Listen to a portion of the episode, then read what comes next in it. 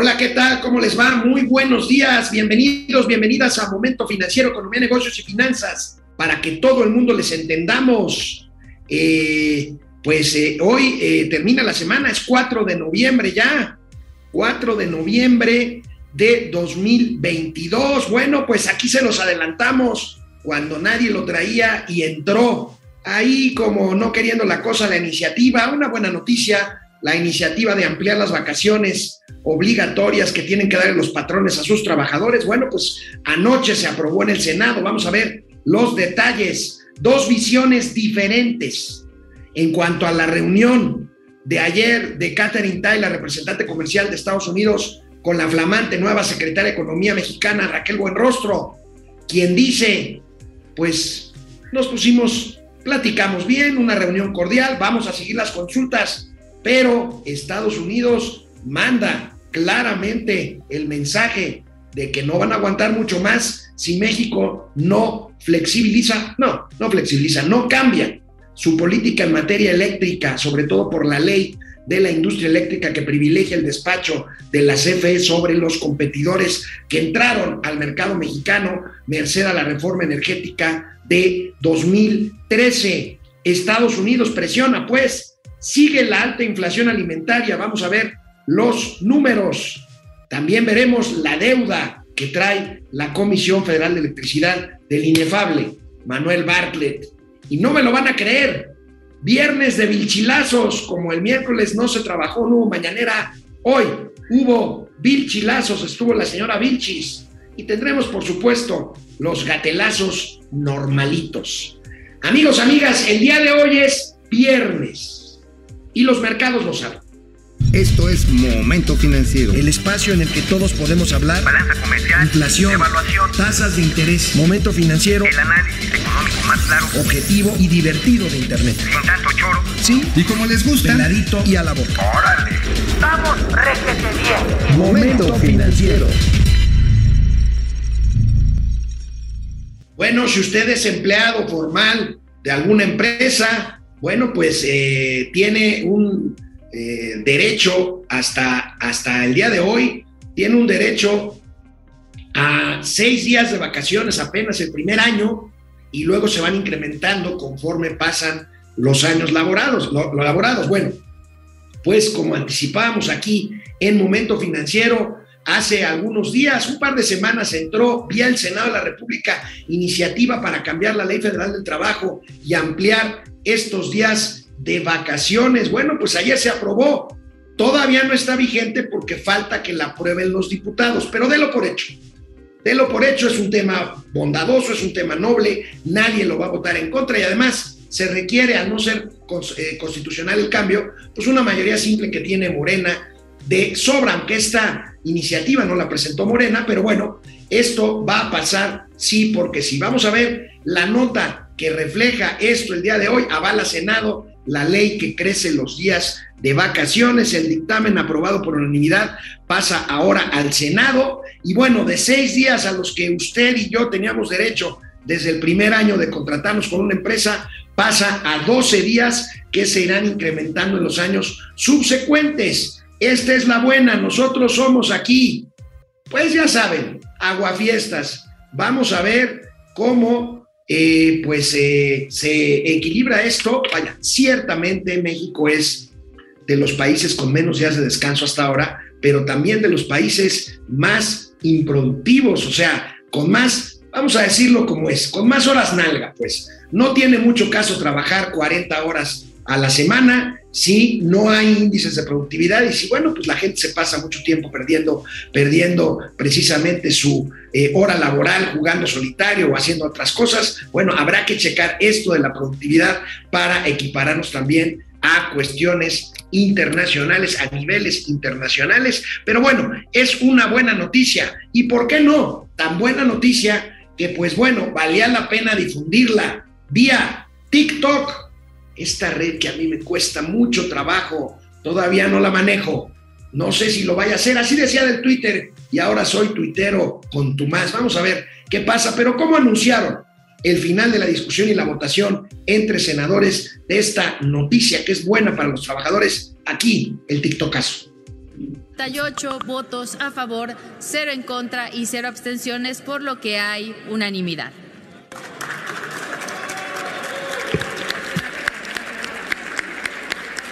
En este día histórico queda aprobado en lo general y en lo particular el proyecto de decreto por el que se reforman los artículos 76 y 78 de la Ley Federal del Trabajo en materia de vacaciones dignas.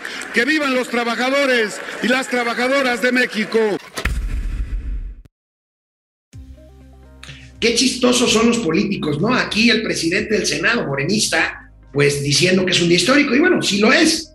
Pero bueno, esta iniciativa la planteó Patricia Mercado, legisladora de Movimiento Ciudadano y apoyada también, entre otros, por pues el PAN, el PRI, por supuesto, bueno, no se iban a poner en contra de esto. El tema es, insisto, pensar en la productividad. Veamos cómo queda este esquema amigos y amigas de Momento Financiero, que, insisto, pasará todavía a diputados, pero ustedes apuesten a que va a pasar, pues de aquí a, de aquí a que termine el año, esto va a ser un hecho consumado, no va a tener problema el diputado. Bueno, en diputados, bueno, estas son las reformas en el primer año de que usted se contrate eh, oficialmente, formalmente con una empresa, va a tener desde el primer año derecho a 12 días laborales en vez de los 6 actuales y luego se irán incrementando dos días adicionales de vacaciones por año. Así que, bueno, tendremos 12 el primer año, 14 el segundo año y de ahí para el Real 16, 18, 20, 22 y hasta 24 años de vacaciones para los que tengan entre 11 y 15 años laborados en la misma empresa. Y bueno, aquí es importante señalar que a partir del sexto año el incremento será cada cinco años. Bueno, ahí tenemos este cuadrito, es, insisto, una buena, una buena noticia. No tardan en salir algunos empresarios en tratar de eh, decir, pues, cómo le van a hacer para aumentar la productividad. Yo exhorto a los empresarios a que encuentren la forma de ampliar la productividad y que no cubran este costo, porque es un costo, o sea, es un costo. Eh, esos días que dejen de trabajar son merecidos, son ahora legales o serán legales, pero bueno, hay que cubrir ese costo. Espero que los empresarios no lo cubran contratando menos gente o corriendo a las que ya están, ojalá. Pero bueno, aquí, insisto, tratamos de hablar con la verdad y vemos pros y contras siempre. Y bueno, vamos a ver, vamos a ver en qué termina, en qué termina este asunto. Eh, que bueno, se va a aprobar, vamos a ver, insisto, qué pase con los eh, diputados, con los empresarios más bien, al aplicar, al aplicar esto, había voces antes, de hecho, trataron de bloquear esto. Eh, comenté hace unos días que esta iniciativa había sido congelada. Bueno, pues la descongelaron rápidamente. Seguramente los empresarios, bueno, no, yo tengo información de que los empresarios pidieron que esto se aplicara gradualmente, que no fuera así de tajo. Y bueno, pues eh, no se logró, pasó la iniciativa tal cual se las acabo de explicar. Y bueno, pues así será, de seis. Pasa a 12 días el periodo de vacaciones a los que uno tenga derecho como empleado desde el primer año cumplido como colaborador en una empresa, en una empresa eh, de México. Bueno, pues ayer, ayer tuvo lugar, ayer tuvo lugar finalmente vía remota, vía virtual, la reunión entre el equipo mexicano de comercio, la secretaria de Economía Raquel Buenrostro y su equipo, con la representante comercial de los Estados Unidos, la señora Catherine Tai, que no es nada suavecita. Bueno, Raquel Buenrostro tampoco lo es, pero bueno, es muy curioso porque nosotros nos enteramos de esta reunión por la oficina de comercio de allá, no por la Secretaría de Economía de, de acá. Pero bueno, ayer la buena es que la Secretaría de Economía salió después de la reunión a difundir foto y comunicado. La mala es que pues simplemente el comunicado se quedó en lo de siempre. Fue una reunión cordial, en buenos términos, prevalecen las consultas. ¿Qué quiere decir? El gobierno mexicano pues gana y está ganando tiempo, ha ganado mucho tiempo, ya hace un mes que, terminó el plazo de las consultas, en cualquier momento Estados Unidos y Canadá pueden solicitar el panel de controversia que vamos a perder, pero bueno, mientras tanto ganan tiempo, ahorita den por hecho, de aquí al martes se va a ganar más tiempo porque el martes son las elecciones de, eh, de intermedias para renovar parte de la Cámara de Representantes y del Senado norteamericano allá en Estados Unidos. Joe Biden no le va a querer mover eh, pues el agua a, eh, a, la, a la olla. Y entonces, bueno, pues aquí tenemos este tema, ¿cómo lo toma la prensa? Pues lo toma precisamente como que son dos visiones diferentes. O sea, pide Estados Unidos a México avance rápido en solución al tema energético. ¿Qué quiere decir esto? Pues diplomáticamente que Catherine Tai le dice, señora Buenrostro, nosotros seguimos en lo mismo.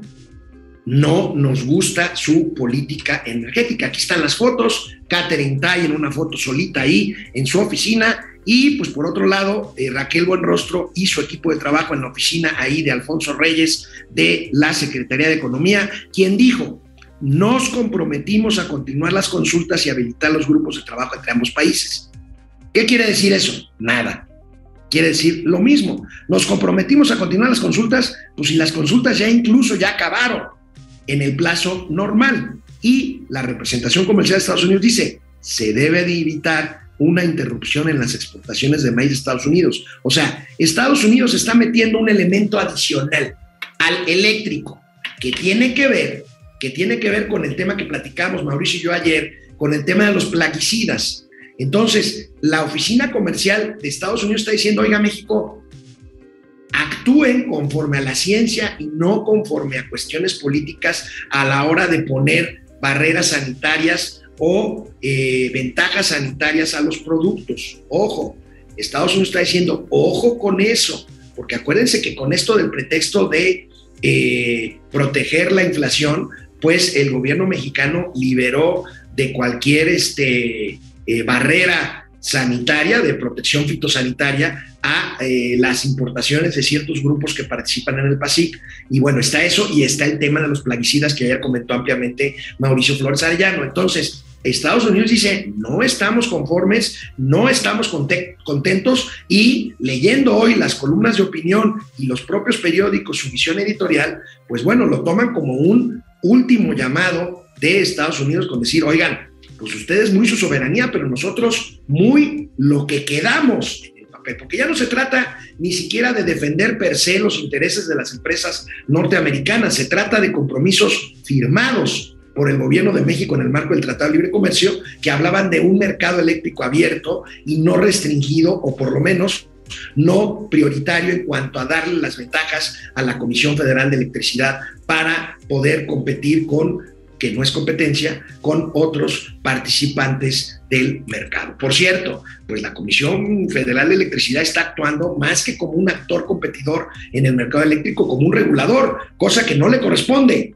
y que también es un tema que llama mucho la atención y que llama a la inconformidad de estadounidenses y de canadienses. Y bueno, pues seguimos nosotros en lo mismo independientemente de estas reuniones, independientemente de las formas políticas, independientemente de los dimes y diretes, lo seguiremos diciendo cuantas veces sea necesario.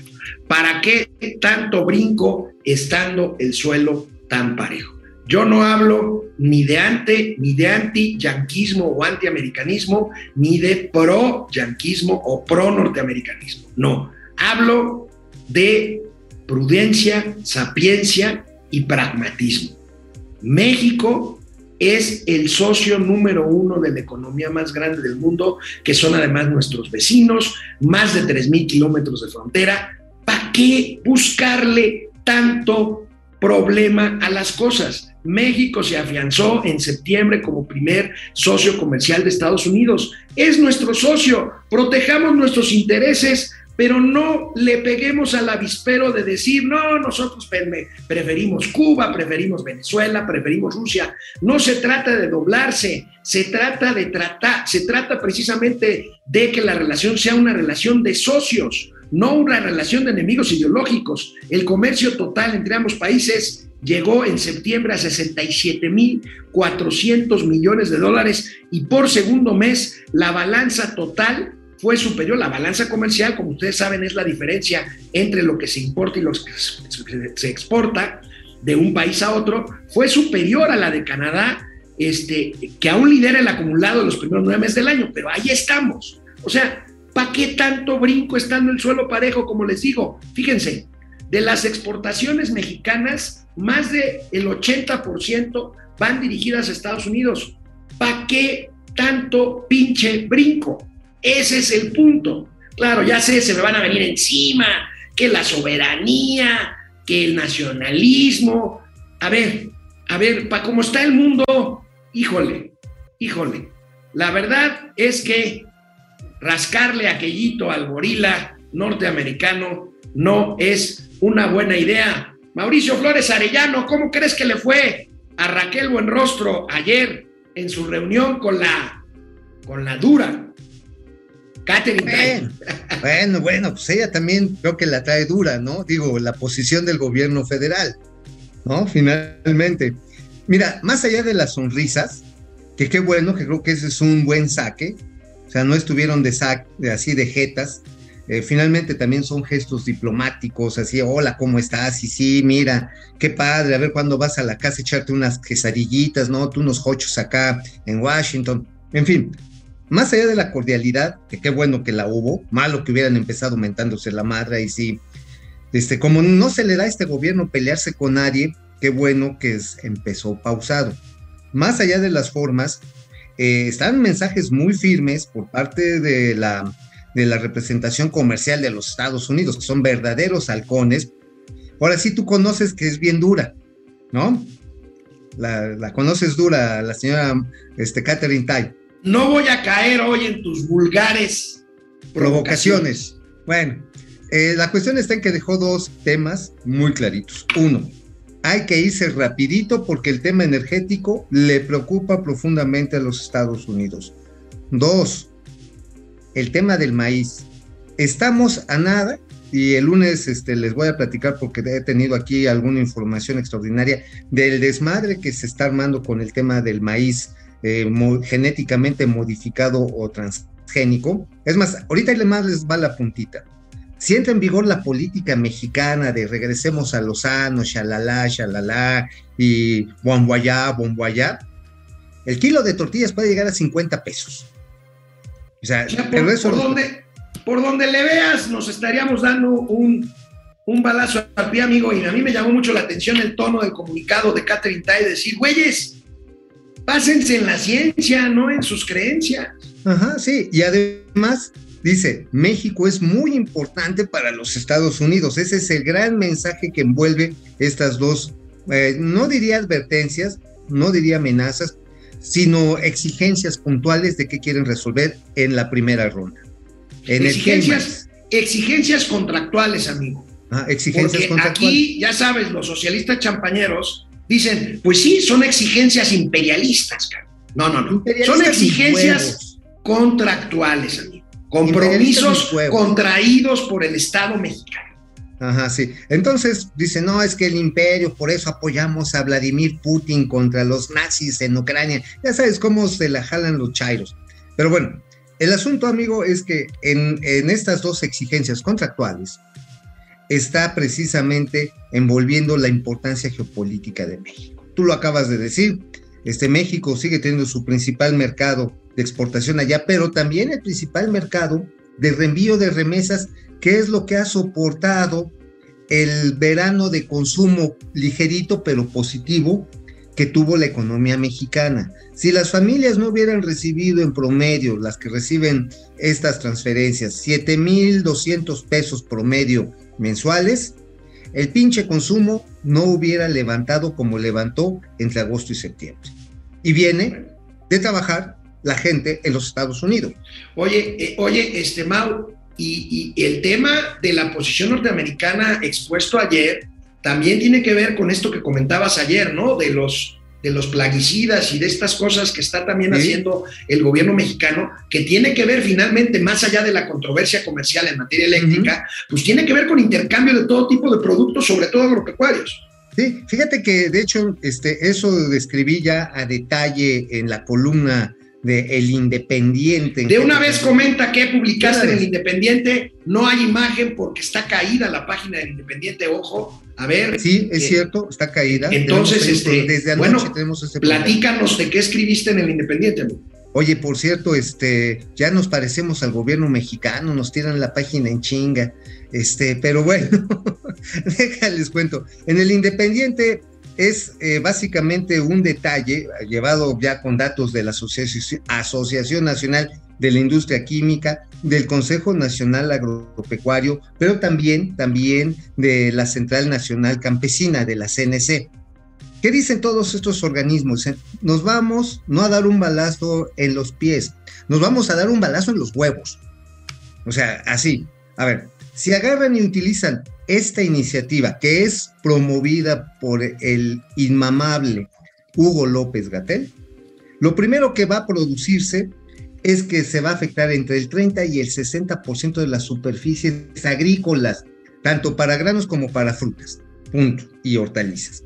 Porque la FAO, eh, se respaldan también en este dato, pone el ejemplo de Sri Lanka, en la que también, digo, Sri Lanka, el país de la felicidad y del encuentro con la magia, del espíritu y la tierra, se les ocurrió que también había que mandar a la chingada los, este, los agroquímicos y verga, ahorita traen un problema de escasez y de hambruna incluso en algunas regiones, porque las plagas, pues las plagas son las plagas, como nosotros están buscando qué comer. Y si bien es cierto que existen protocolos nacionales e internacionales para solucionar esta bronca, este, de tener plaguicidas contaminantes o peligrosos, existe todo un protocolo que la tiene, que la tiene muy medida la SADER. Por eso la, Secretaría de Agricultura, y realmente ahí sí felicito a, a Víctor Hugo Villalobos, el, el, secretario de la Agricultura y Desarrollo Rural en este país, que le haya puesto sus soplamocos abierta e institucionalmente diciendo con una carta que mandó directamente al Senado diciendo no estamos de acuerdo con esta iniciativa porque lo que nos puede provocar es que tengamos que importar entre 18 y 22 millones de toneladas adicionales de granos. En este momento en el que el maíz, amigos, ¿Cómo nos han aventado la mazorca? Puta, pues como a ti te gusta, pero no a todos les gusta. Hasta el tronquito, pues, ¿no? Este, el trigo, el pinche arroz también se ha ido al cielo. Oye, amigo, a ver, platícanos, ¿cuál es el pedo de Hugo López Gatel en este tema?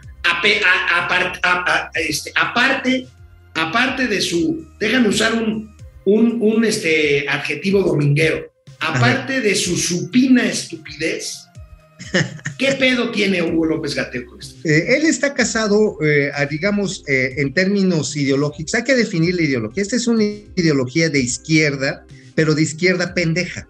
Ajá. O sea, es una izquierda que lo que quiere, o sea, es como cuando no puedes agarrar el cuchillo y el tenedor, güey. O sea, esa es la izquierda pendeja, ¿no? O sea, porque con, un, con la derecha agarras, pones este pones este, el cuchillo con la izquierda sujetas, los que somos diestros, y al revés los que son, este, son zurdos. Pero bueno, esa izquierda pendeja lo que dice es que hay que evitar que las multinacionales sigan controlando los ciclos de producción y con ello atentando a la soberanía y la salud del medio ambiente.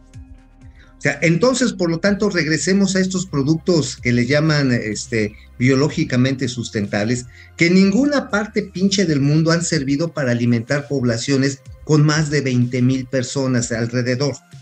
Está bien para un cultivo, pues, este, no sé, de azotea, para un cultivo de autoconsumo, güey.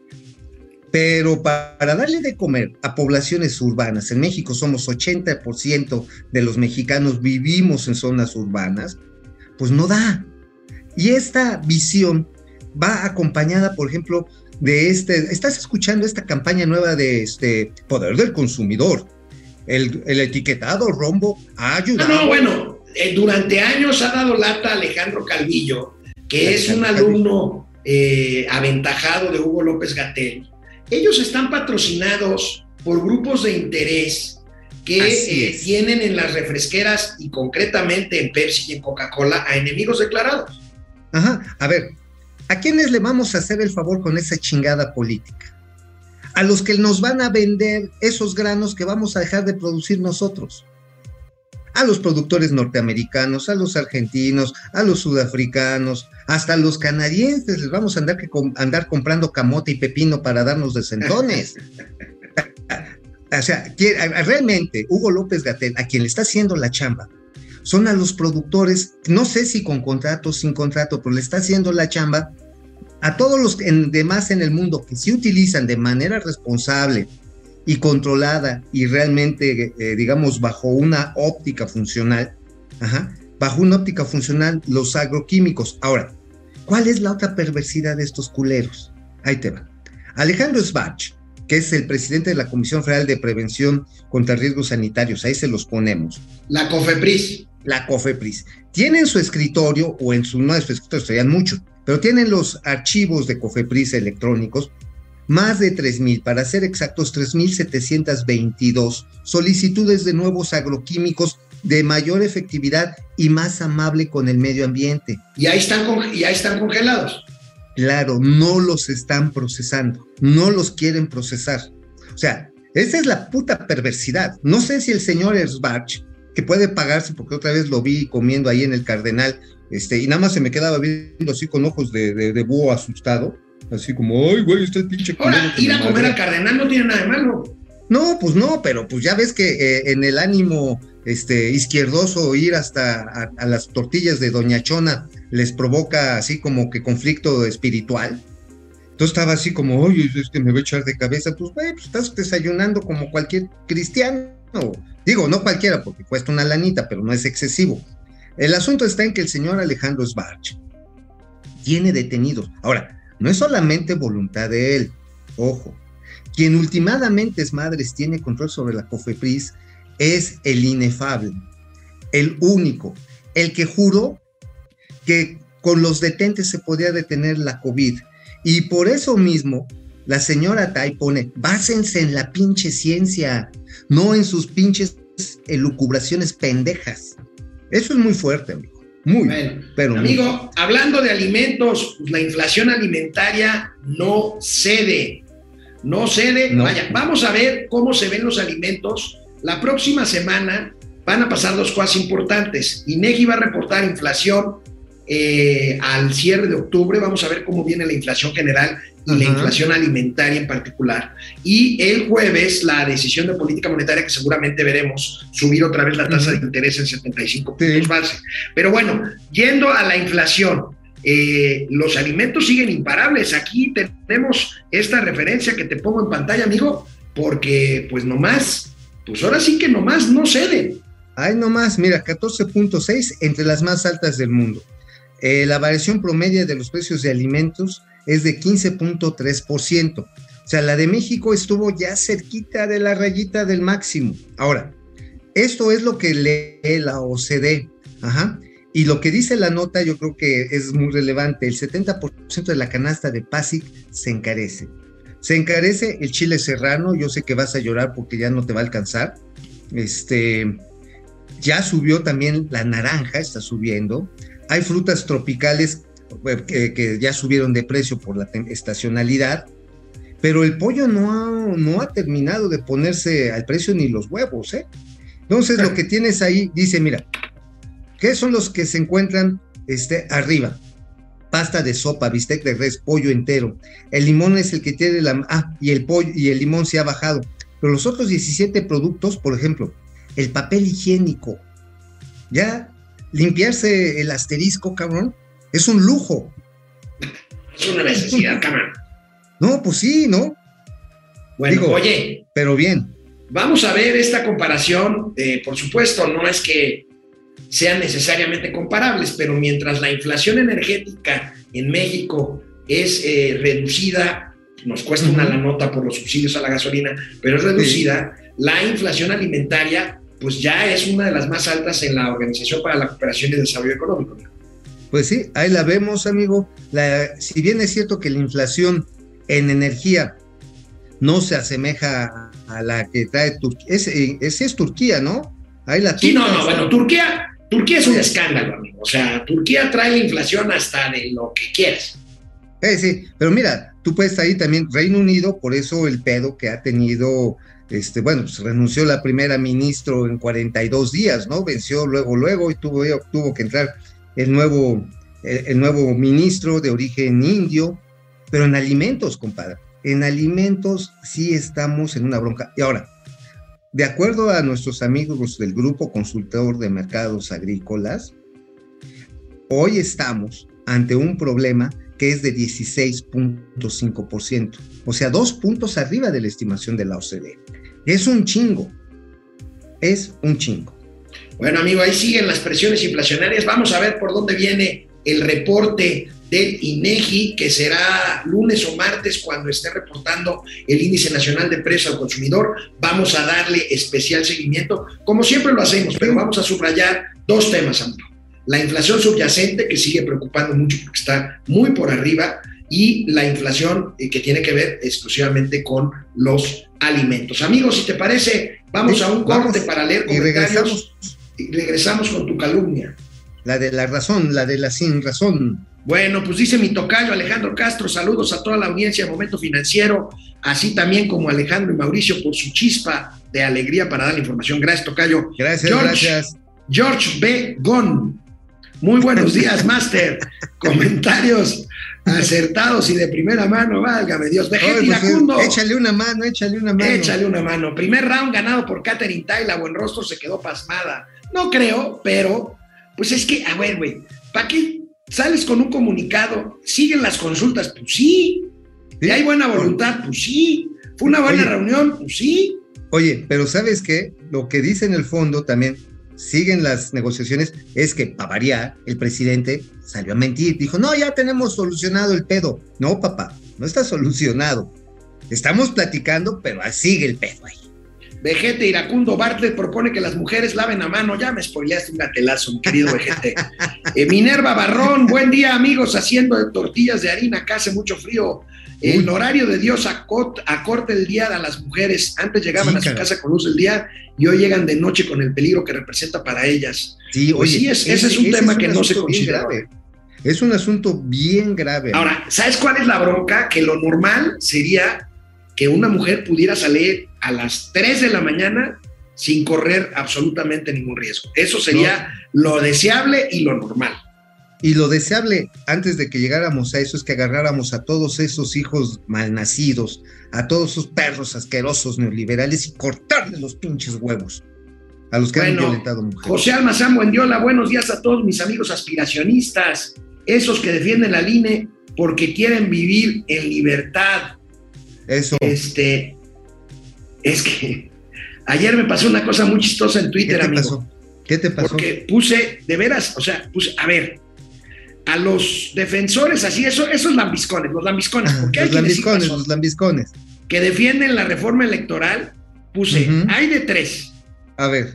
O son muy ingenuos, o son, o son muy perversos y mentirosos, o de plano son muy pendejos. Se me dejaron venir. Oye, güey. Oye, güey, el pendejo serás tú. Y pues yo les dije, oigan, pues yo les puse ahí tres ganchitos y ustedes se pusieron el saco del tercero, ¿eh? Pero pues facilito, ¿eh? No, bueno, pues es que, a ver, la pendejez no conoce edad, sexo, posición social. Es como el SIDA, güey. Una vez que se te pega, igual y te mueres pendejo, ¿eh? Oscar Márquez, hasta hoy el papel de, el panel de controversias va a menos que Barkley gane menos dinero. José Almazán Mendiola, fíjate, esta es una nota que vi hoy en el Universal, me la pasa José Almazán, la vi en el Universal, para no reportar pérdidas, el gobierno le inyectó a la IFA más de 564 millones de pesos. Así es. Sí, sí, y acuérdate que le están metiendo al gasto de operación. Con todo y que los aviones llevan 75, 76% en promedio de ocupación, el pedo está en que representa hoy por hoy el 1.2% de las operaciones que tiene la ICM. O sea, es chiquito todavía. Me Carlos González, Carlos González me pregunta, buen rostro dice que fue un éxito y Tai dice que no. Hay avances. ¿A quién le crees tú, Alex? Mira, Carlos, no se trata de a quién le crea o no. Es obvio, es obvio que Tai tiene la, bronca sigue en el sentido de que no hay éxito, de que no hay avance. No, de que sigue la conversación en buenos términos, malo que agarraran y estuvieran diciendo chingaderas como en este programa, pero el hecho está en que los gringos no han quitado el dedo del renglón y además de la energía ya metieron al maíz. a ver qué meten al rato, ¿eh? O sea, Frías, buenos días al Jodorowsky y Kubrick de esta película financiera Gracias. ¿Cómo ven a Tlatuani burlándose de los, de los aspiracionistas? Siempre. José Zavala, feliz semana igualmente. Flor Roy. Oye, el aumento qué cagado, de... ¿no? Amigo, qué cagado, ¿no? Que, que el, el vuelito se la pasa este, burlándose de la clase media y de los aspiracionistas. Y finalmente sus hijos viven como aspiracionistas. Tiene al, al chavito, no le quiero decir por su apodo porque todavía es menor de edad. No, no, perdóname, amigo. En una de las mejores escuelas de. Perdóname, amigo, pero los hijos del presidente no viven como aspiracionistas. No viven, como, gente acomodada. Como reyes. Ajá. Así es. O sea, no. Las cosas como son. viven como. Un aspiracionista no puede presumir lo que presumen los hijos del presidente. O no presumirlo, simplemente tiene tener... un departamentito en la del Valle. Bueno, Flor Roy, el aumento de vacaciones de nada sirve para bajar el estrés laboral y sí para pegarle a la productividad. Bueno, ya lo comenté. Este, Ana María Alday, buenos días, voz dinámico. Bajar la jornada laboral no creo que sea buena idea para la economía en estos momentos. HAP 5252. Saludos a los premios Nobel de las finanzas y de la diversión. este, ¿por qué no? ¿Por qué no 200 días de vacaciones y en lugar de 12 total? lo que nos sobra es progreso y dinero, bueno. Pues sí, Francisco total, Ceguera, buenos días. Oye, amigo, ¿sabes qué sí estaría chido? Que te dieran más días de vacaciones, pero te los pagaran. Pero ¿cómo los va a pagar una empresa que tiene problemas de venta? Pues sí. Ese es el asunto. Francisco Ceguera, soy trailero binacional y mínimo 200 traileros diarios. Diario nos estamos quedando sin licencia federal. Bueno, pues ahí está la consecuencia. Oye, pero a ver, dato para los amigos traileros. Ojo, ahorita se les van a prorrogar la vigencia de sus licencias. El problema, y eso, esa va a ser la gran bronca, cuando los detenga la policía, bueno, la Guardia Nacional, porque ya no hay policía, o alguna pinche policía municipal, decir, no, jefe, ya se le venció su licencia, tiene que acompañarme al cajero automático para resolver su problema. Esa va a ser la chingadera. Esa va a ser el Bueno, Betty R, Alex, muchos microempresarios ni siquiera alcanzan a pagar el IMSS menos con este incremento en las cuotas patronales. Deja tú las cuotas, o sea, a ver, a la, gente cree, pues es que, ¿qué más les da darles más días de vacaciones? Es dinero, es dinero. Es dinero, finalmente. Es dinero. Si no tienes productividad y no se traducen estas en ventas que te generan ingresos, güey, ¿de dónde? El Coyotazo, ¿cómo estás? Coyotazo. Carlos González, BG Tiracundo, Flor Royce. Eh, Ráfaga Martínez, 50 pesos de viernes, Ráfaga, querido Ráfaga. A ver, eche, eche. Ya estoy chocheando. Eso. Que vive el comunismo, pero desde un café en París o New York, dice el coyotazo. A huevo, a huevo. A ver, que se haga la revolución en los pendejos de mis compatriotas.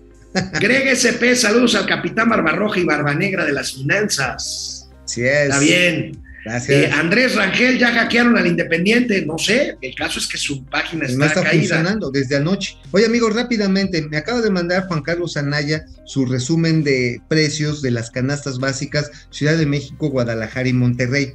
Es menos bueno el reporte de lo que dice la OCDE. Solamente hay un producto, dos productos que han bajado su precio notablemente. Aguacate Hass y la manzana Golden el que más ha aumentado es la naranja valenciana, como decíamos, 43%. Y de ahí para abajo, digamos, hasta lo más barato, tienes este, pues nada más eso, creo que ni el, el limoncito, pero todo lo demás se ha encarecido. La canasta básica, según este, al mes de septiembre, al mes de octubre, perdón, porque es el reporte octubre, es de 15.9%. No se ve bien. No, no se No se ve bien. No. Laguser, Elizabeth González. Si sucediera rompimiento comercial con Estados Unidos, este pueblo desaparece, economía depende de exportación. Y no tiene nada de malo que así sea, somos vecinos. Pues es el comercio. pues sí, Andrés Puc, las intoxicaciones y otros fenómenos veremos desde que liberaron los controles fitosanitarios. Consumiremos los productos no controlados sanitariamente. Pues tiene razón. Sí, totalmente. Este, pero a ti te gusta el chorizo con gorgojo, ¿no? Bueno, a ti te gusta el frijol de, Sacoslovaquia. El frijol de Sacoslovaquia, por eso inteligentemente. Por eso, por eso el frijol de Sacoslovaquia. pero mi abuelito me llevaba al cine, no manches, vámonos con la calumnia. Oye, el frijol de, de Sacoslovaquia, ajá, ese es bien rasposito. Vámonos. Amigo, ¿de qué escribiste hoy en tu columna en La Razón de México? Pues seguimos hablando de que sigue la mata dando y que a la vaca la están ordeñando hasta que quede bien flaca. Me refiero a Licosa Segalmex. Salió la cuenta pública y bueno, hay muchos comentarios cabrones de lo que ha pasado o pasó hasta el 2021, eh, ahí con la administración de Ignacio Valle, incluso de que le han tratado de quitar los madrazos de encima este, el propio Nacho Mier, el presidente de la Junta de Coordinación Política de la Cámara de Diputados. Bueno, es 2021. Entramos a 2022 porque mandan a la burger a Ignacio Valle, lo ponen a salvo porque es amigo, mentor de López Obrador y ponen a otro seguidor conspicuo de la 4T, al señor Leonel Cota Montaño. Bueno, el señor Leonel Cota Montaño dijo, vamos a acabar las viejas prácticas. Y madres, siguen vivitas y coleando y ahí se las documentamos. Mira, ahora sí que siguen desviando la leche. ¿A ti te han desviado la leche alguna vez, amigo? Te siente bien pinche feo. Es, les dicen el paso de la muerte. Así está, cabrón. Pero a ver, le hizo una promesa el señor Leonel Cota, Montaño, que le iba a poner 166 nuevas lecherías Liconza a la regenta Claudia Sheinbaum, a la cocholata favorito, favorita pues puro chilantro, amigo. ¿Por qué? Porque hoy las 10 plantas procesadoras de Liconza, dato confirmado, ¿eh? Dato confirmado, está procesando 1.7 millones de leche. Ya ves que la compran seca. De litros, de litros, de litros. Litros, no, es que, bueno, sí, litros. Litros. Porque compran, la compran en polvo y tiene un rendimiento cada kilo como de, de polvo, como algo así como 5 litros. Pero bueno, lo revuelven, lo sanitizan, lo empacan y lo llevan a las tiendas Liconza. Lo que estaba empacando en el periodo asqueroso perro neoliberal, eso apenas, bueno, todavía hasta el 19, era de 3.5 millones de litros. Más del doble. Ajá, más del doble. Ajá.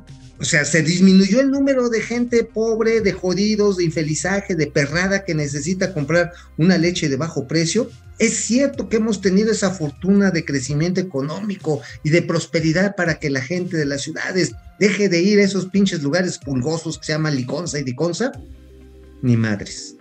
Y ahí lo que estamos documentando es que por un lado, y es ese triángulo que habíamos platicado a principios de esta semana, un triángulo muy perverso.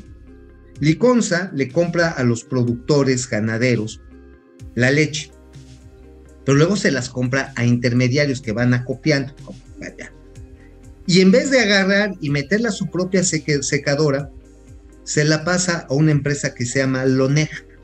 Loneg era la Vicente Suárez. Loneg está bajo observación, Vicente Suárez, por la Auditoría Superior de la Federación, por un desvío de como de 3 mil millones de varos. Nada más. ¿3 mil millones? Sí, sí. ¿Y por qué, y por qué la siguen contratando? ¿Quién tiene ahí interés? intereses?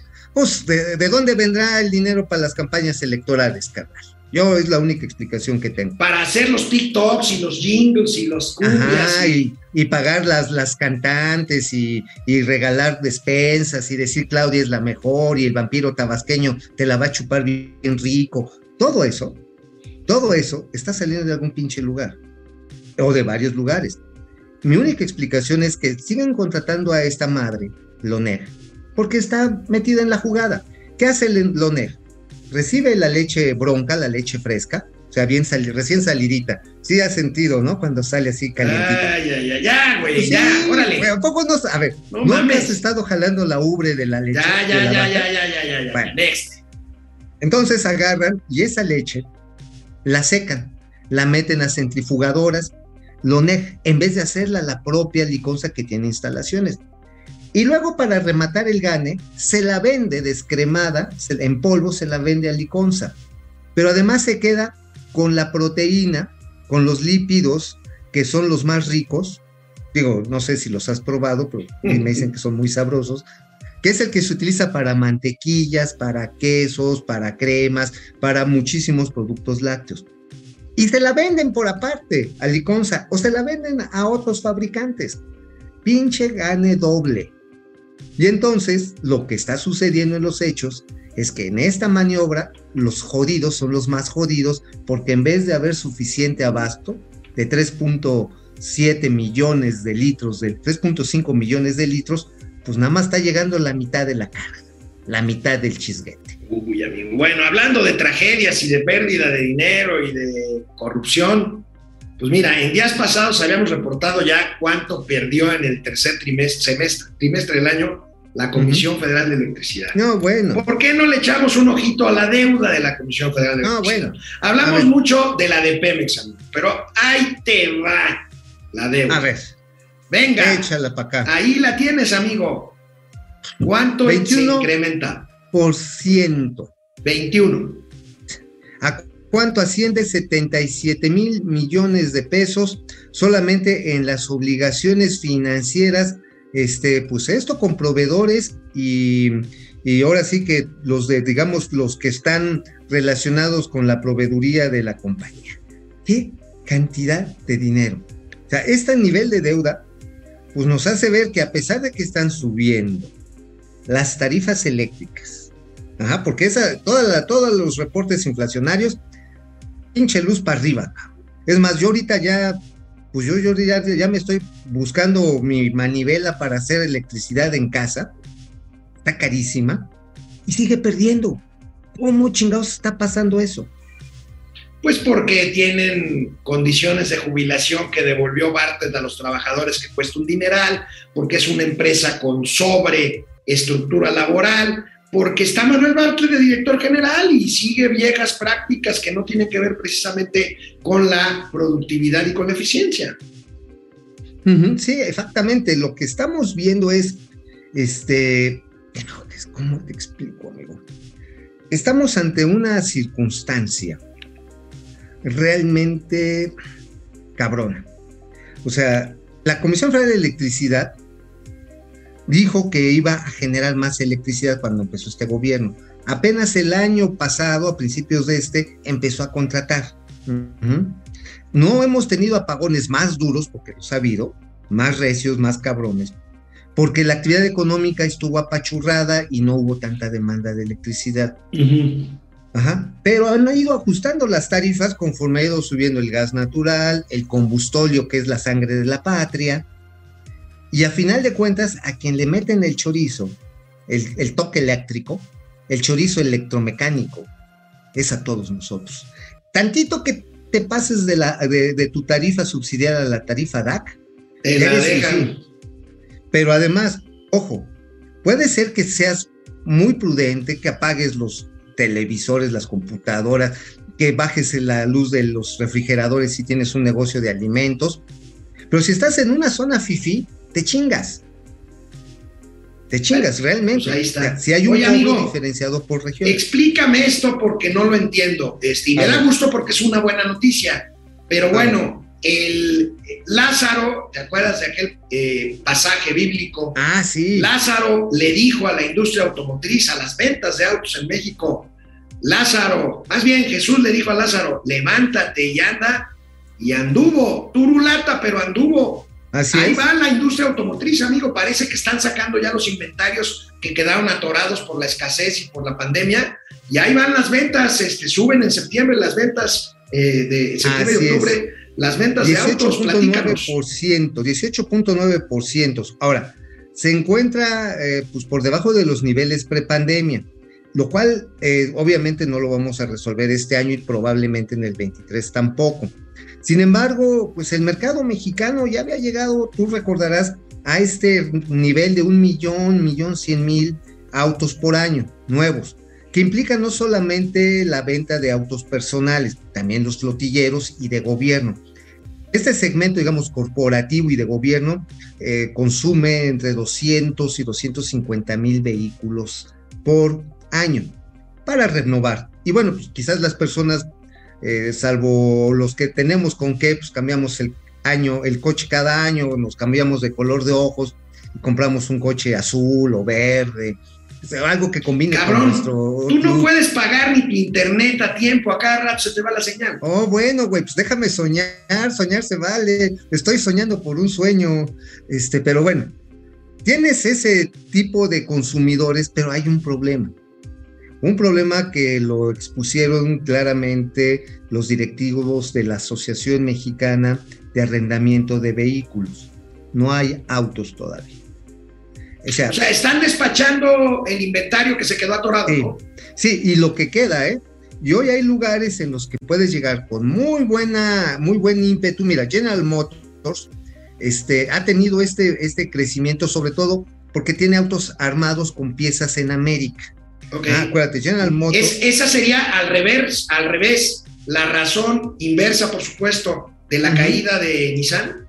Sí, exactamente, porque tiene muchos componentes que vienen de Japón o que vienen de Vietnam, incluso que vienen de Singapur. Entonces, eso les complica este, el armado en México. General Motors, acuérdate, tiene plantas, obviamente por Detroit, este, tiene No, pero está la de Silao. la de Silao, pero tiene en Brasil. Ajá. También tiene unas, unos proveedores, si no me equivoco, en el Caribe, en Santo Domingo. O sea, está diversificado, pero en, en el continente americano, en Argentina, por cierto. Y esto, por su, esto les permite tener el suministro y es el crecimiento fuerte. Pero los vehículos asiáticos no han crecido al ritmo que podrían, precisamente por esta interrupción de los ritmos de distribución. Ahora, eh, hoy tú vas, si tienes el recurso, para comprar un auto nuevo para tu peculio, ¿no? Digo, ¿cómo te sientas, amigo, en un coche? Amigo, vámonos Con al el peculio. Con el Vámonos al peculio, corte ¿no? ya. Regresamos con los gatelazos. ¿Qué creen? Hoy estuvo la Vilchis. En, en el, el viernes. Hay Vilchilazo hoy, ¿El viernes. viernes? Ah, chingada, Venga. ¿qué estabas, qué estaba haciendo? Volvemos. Dice Carlos González, y estoy de acuerdo con él, que el tío Mau da toques de lo corriente que es. A huevo. Oye, les voy a pasar una foto al, al rato de hace tres semanas que andaba allá en mi calle, güey. Encontré una calle para mí en, en Buenos Aires. ¿Sabes cuál es? ¿Cuál es, amigo? La de Corrientes. Está bien. Olivia Gómez, que, agrade- que agradezca a López a los gobiernos anteriores por no estar peor. Le heredaron una muy baja inflación. Urrab, hola, la inflación energética de las empresas es muchísimo más elevada, es de más Sí. del 40%. Buen punto, buen Muy punto. buen, sí es cierto, ¿eh? Está carísimo para consumo alto, industrial. Está cabrón. Juan Hernández Garza, ganando un salario de dos mil pesos semanales, a todos nos cobran 460 pesos de impuestos. En los gobiernos y en los gobiernos nos cobraban 100 pesos de impuestos. Ganando dos mil pesos semanales, con AMLO los impuestos aumentaban un 300%. A ver, pregunta, ¿van a seguir votando como votaron en el 2018? Ahí, Ahí está está. la pregunta. Ahí está. Vejete iracundo. El mundo se quitó el cubrebocas porque tienen el tratamiento de Pfizer. Aquí no los dejan entrar. Pepe Almazán, ¿cómo estás? El Pepe. problema son todos los partidos, no el INE. Estoy completamente de acuerdo. Lagu Ser, ¿cómo estás, Lagu? Vejete otra vez. Olivia Gómez, gracias. Después este gobierno va a pedir que regresemos a las velas. Es cierto, Olivia, ahorita vamos a ver los gatelazos. Hackeado noticias. Una pregunta, ¿cómo afectará a las finanzas y la aviación el hackeo a la SST? Mira, ahí te va la respuesta. Ahorita están trabajando a nivel manual. O sea, sí, no, sí están eh, tomando registros manuales, ¿no? Este, están, eh, fíjate que esta es una exclusión interplatanera intergaláctica. Están eh, reseteando todas las computadoras, incluyendo las de AFAC. La sospecha está en que la contaminación inició en AFAC. Entró un virus malicioso para paralizar las, ahora sí como cuando te paralizan, paralizar las computadoras y después pedir un rescate. Eh, ¿Cuáles son los trámites que pueden ser dispensados? Todas las licencias, eh, digamos, los registros de matrícula, esos no tienen problema. Lo que sí es complicado es la parte contable. La física no es tan difícil porque esa es in situ, es en plataforma, es en, en hangares, esa no está tan complicada. Mandas al inspector, vas a tener que acelerar la contratación de terceros autorizados para que hagan esa chamba, eh, pero no creo que le vaya a afectar más allá de lo que ya está afectada por la categoría 2. Bueno, Carlos, Herna- Carlos Hernando, el costo de las vacaciones es parte de su salario, al final lo paga el empleado, ¿cierto? Juan Sí. Munguía, buenos días. ¿Qué tendría que pasar para que el peso se devalúe y llegue a los 24 por dólar? Uf, pues tiene que pasar una tormenta perfecta prácticamente, de que haya un desbalance de las finanzas públicas, uno, una disminución notable de, la, de, las, de los ingresos por divisas o un incremento de las importaciones alimentarias, por ejemplo, y que también tengamos, por un lado, una disminución de las remesas, que son de los ingresos que nos tenga, y un aumento pronunciado de las tasas de interés internacional. Eso sí Bueno. nos pone de rodillas. Lili Fragoso, Lili Fragoso, estoy haciendo una tesina del uso de plaguicidas en alimentos para la especialidad en Derecho Sanitario. Ok. Dice, eh, salen, hay algunos eh, salen a defender y adoran a Gatel cuando el sector salud los ha tratado del nabo. Estoy ciscada de comentar algo. Creen que las cadenas de valor hay que quitarlas y odian que las comidas viajen más que las personas. o sea, ya no saben qué defender porque la soberanía nos va a matar de hambre. Muy buen comentario, Claro. Lili, completamente. Oye, gran comentario, ¿eh? Oye, ¿no lo podríamos escribir y ponerlo como un post en nuestro espacio, amigo? Hay que pedirse, a ver, Chaparrín, ahí está. Ahí está. Venga, Chaparrín. Creo que vale Miguel la pena, es una gran reflexión. dándole por supuesto el crédito a Lile Fragoso, Miguel Vázquez, el Ajá. Coyotazo, Proce Server, Jorge, Jorge Yupía, Carlos González y el doctor Amado y Serrano no se había, no había pasado lista. Bueno, no lo Doctor. voy a comentar, Doctor, doctor. doctor, ahorita porque ya ahí viene el gatelazo. Vámonos. Oye, amigo, nada más una cosa, una cosa. Fíjate, López Gatel, ¿cuántos pendejazos le podemos contar? Así, ¿cuántos más o menos te, le calculas? Pues mira, tenemos un promedio de seis gatelazos al día, de lunes a viernes, 6 por 5, 30 semanales. Ajá. 3 ¿cuántos? por 4, 120 al mes, Ajá. este, como 1200 al año, 1400 al año. Y ahora este pendejo va a salvar la soberanía alimentaria. Oye, una última noticia. Hoy había, y digo había porque se suspendió audiencia en el juzgado sobre el caso Emilio Lozoya. Se acaba de posponer. ¿Quién sabe qué esté negociando el señor Lozoya? ¿Quiere salir de la cárcel? Vamos a ver. Es que ya quiere su pato laqueado. Oye, amigo, Amigo, uno de los cables hackeados de los guacamayas asegura que según reportes militares, la actividad del presidente de la República termina después de las mañaneras. O sea, nada más es el mañanero de la Junta de Seguridad y la mañanera. Bueno, Ajá, sí. yo creo que en presidencia nuestro amigo Jesús Ramírez Cuevas se tiene que trabajar, se tiene que aplicar pa- para cambiar esta percepción, porque si no, pues vamos a pensar que el presidente dedica el resto del día nomás a buscar memes. Ve este gatelazo. A ver, a ver. Ah, ¿no, ¿no encuentras el Face? A ver. Ah, este me, me encantó. Este. Siempre se quiso educar al pobre. Es hora de empezar a educar al rico. Es que en las redes hay muchísima sabiduría. Esto es el equivalente a lo que antes eran o son las caricaturas. Son unas cuantas palabras, muchísima sabiduría. Oye, la sabiduría piolín del presidente. No mames, el pinche piolín dando clases de ética. Ahora, ¿qué diría Silvestre, que es el antípoda de... Oye, Silvestre ven- vendría siendo Loret Yo creo que sí. y, y la abuelita, La abuelita, pues sería la dama, no dama. la dama no dama. Ajá. ¿Quién sería el perro así, este, el Butch, que siempre andaba chingando a Silvestre? El ¿Quién bulldog. Pues no sé, bueno, vámonos. Vámonos con el siguiente. Oye, qué horror. Dice, eduquemos al rico ahora y entonces que el pobre sigue igual de ignorante que siempre. Qué horror. Bueno, Pues sí. vámonos. a ver, a ver. Entre más pendejos tengas, más votos tienes. Esa es la cuarta transformación. Bueno, ¿hasta dónde llega, amigo, la lambisconería y la abyección de morenistas, incluidos gobernadores? Amigo, Mm, Mira lo que dijo el gobernador morenista, por supuesto, de Sinaloa. A ver. Un a ver. estado rico, un estado golpeado por el narcotráfico, con ¿Qué un es? gobernador lacayo, lambiscón, abyecto. Ah, pero con el Museo del Narco, chinga. Ahí El está. Museo del Narco. Más de mi parte es decirle, presidente, yo estoy muy conforme con lo que nos está ayudando y nos comprometemos. Yo seguido les digo, yo soy un chairo del presidente, yo soy seguidor del presidente. Alguien me pregunta, oiga, ¿y está de acuerdo usted con lo que dijo el presidente? Pues mira, no sé qué dijo, pero si lo dijo el presidente estoy de acuerdo con él. Uh, oye, Oiga, eh, oye, gobernador, sé de buena fuente que en corto el presidente dijo que fuera usted a chingar a su madre. ¿Está de acuerdo?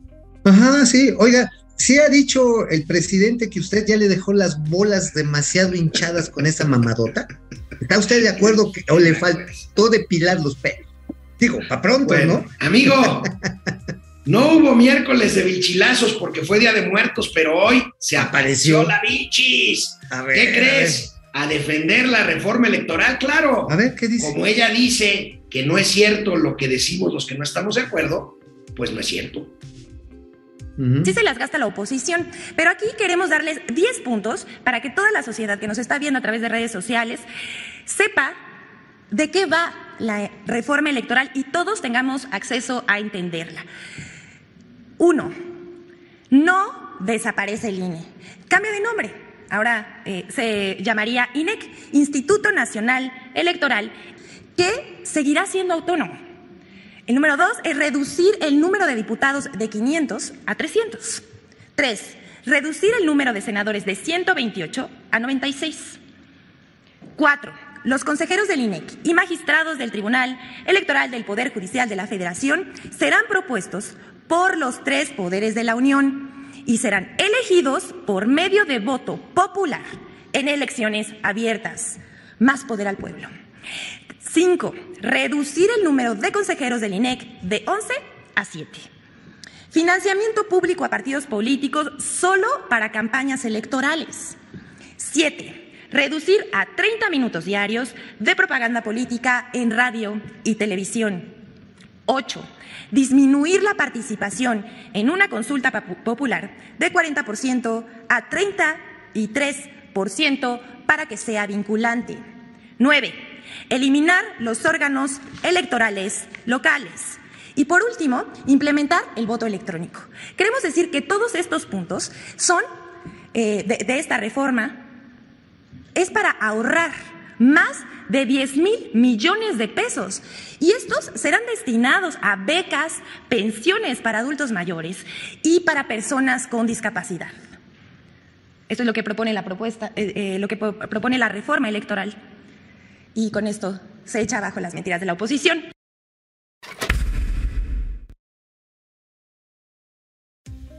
Oye, a ver, amigo, es, no queremos desaparecer el INE, nada más no lo queremos chingar, nada más queremos que sea de nuestro lado. Oye, además, la excusa pendeja siempre, digo, digo, eh, es un pleonasmo por quien lo dijo, ¿no? No, es lo que este, propone la propuesta, dijo la Vincis. Ah, la propuesta que por eso es un pleonasmo decir la pendejada que dijo alguien, ¿no? O sea, la misma, la idem. Bueno, 10 mil millones de pesos nos vamos a ahorrar. Güey, dijeron que nos íbamos a ahorrar 300 mil millones de pesos en la compra de medicamentos. Y ve el desmadre que hay, ¿eh? Dijeron que nos íbamos a ahorrar 220 eh, mil millones de pesos con el aeropuerto de Coco. ¿Cómo está el desmadre ahorita? Oye, no vamos a invertir en más computadora, en más equipo electrónico que es de FIFI, de negocio, de intermediarios. ¿Cómo están hackeando las pinches instalaciones de Sedena, de la Secretaría de Comunicaciones de Transportes, de Pemex? Bueno, amigo, yo nada más le digo algo desde aquí a la señora Vichis. Usted, señora Vichis, puede desmentir lo que se dé su tiznada gana. Esa reforma no va, a, pasar. ¿Por qué? Porque ustedes dicen, no va a desaparecer el INE. Pues no, lo que quieren es apropiarse del INE, como ya lo hicieron de la Comisión Nacional de Derechos Humanos, como ya lo hicieron de la Comisión Nacional de Hidrocarburos, como ya lo hicieron con la Comisión Reguladora de Energía, como lo hicieron con las cámaras de diputados, de senadores un poquito, y con parte de la Suprema Corte de Justicia de la Nación. NEL no va a pasar. Amigo, hay que ir a las calles. Yo sí voy a las calles a la manifestación de este domingo en 8. Ahora sí que huevotes, por aquí no pasa. Bueno, amigo, ya para terminar, tu amigo Bartlett dice, güeyes, ¿quieren pagar menos luz? Háganle como Mauricio Flores y laven la mano. amigo, pásala bien, ¿qué va a hacer el fin de semana? ¿Lavar a mano? Pues este, ya que me queda a mi edad, aunque nunca falta alguna boca fervorosa que me platique cuentos muy cercanos. Qué asqueroso y soez eres, amigo. ¿Por qué? A ver, Nos vemos. Cuando cuentan cuentos, despacito, pues es bien chido. Nos vemos el lunes, amigo. ¿Estarás aquí o estarás en la tienda de enfrente? Ah, creo que voy a estar en la tienda. Ah, no, sí voy a estar porque tenemos grabación hasta por ahí de mediodía. Entonces, te aviso. Pásenla muy bien, nos vemos. Baigón.